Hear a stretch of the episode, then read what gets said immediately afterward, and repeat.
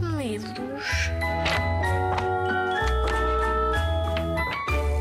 Olá, eu sou Joana Maurício, sou a autora do livro Grãozinho de Areia.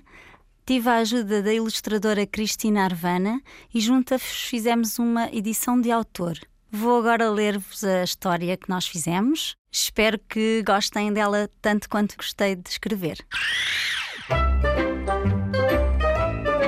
Certo dia, certa vez, uma garrafa que boiava assustada esperava nas ondas do mar o dia de ser resgatada.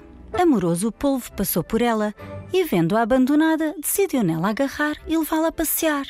De repente reparou que dentro dela estavam a dizer: Aquele que me apanhar terá que me transformar antes do anoitecer. Era manhã cedinho. E amoroso, preocupado, mergulhou com o seu achado e foi dar a notícia ao grãozinho. Grãozinho disse: Caro polvo, meu amigo, vamos pedir conselho ao sábio buzo do mar, que tudo sabe, tudo ouve e nos poderá ajudar.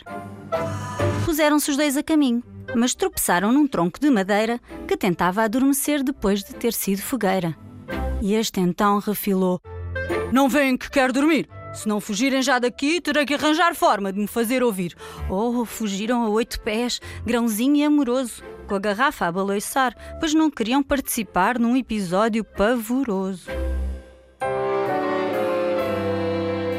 O mar, que também era amigo, conduziu-os pelas ondas e corais.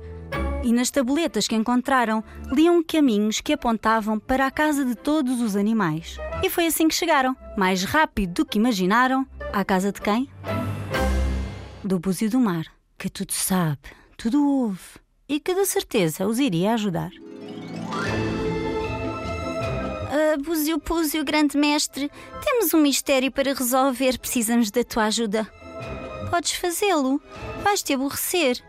O búzio, pouco simpático e pouco dado a conversinhas, disse que só os ajudava se ganhassem ao jogo das conchinhas. Mais uma vez, o grãozinho, que era esperto como um lavagante, disse: Sim, senhor Búzio Púzio, e engendrou um plano brilhante.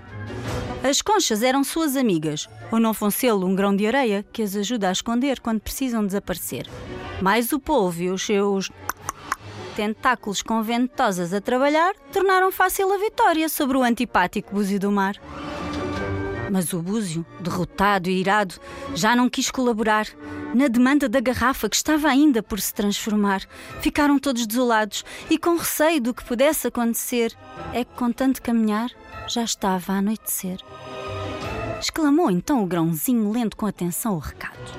Amoroso, meu amigo, vejo que estava enganado. És tu quem vai transformar a garrafa encontrada, pois foi por ti, caro amigo, que deixou de estar abandonada. Agora vos deixo para que decidas no que a vais transformar. Pensa com calma, sê ponderado. Verás que o que desejares terá bom resultado. Amoroso estava grato ao pequeno grãozinho, que com ele foi para todo o lado, sem nunca pedir nada em troca, sem nunca o ter abandonado. Embora preocupado com o que havia de escolher, de repente ocorreu-lhe o que tinha que fazer. Decidiu ao anoitecer, entusiasmado, concretizar um certo desejo que o grãozinho de areia lhe havia um dia confessado. Então veio a magia. Tapa, tapita, tapão. Puf! A garrafa desapareceu, sumiu, e uma linda praia de areia dourada diante dos seus olhos surgiu. Agora o grãozinho já podia descansar do friozinho que passava por estar sempre no mar. E mais, podia ser castelo na areia ou até uma sereia e não ser só esconderijo das conchas escondidas do perigo. Caranguejo e alforreca fizeram até uma festa. Fizeram até uma festa e acabaram a dançar na areia, com madeira rabugenta a fazer de fogueira. Todos ficaram contentes, desde a tartaruga à baleia, com as mudanças recentes que deixaram o grãozinho com a alma cheia. Grãozinho agradecido salpicou o povo com as ondas do mar, num abraço merecido que até à eternidade há de durar. Vitória, Vitória, acabou-se a história.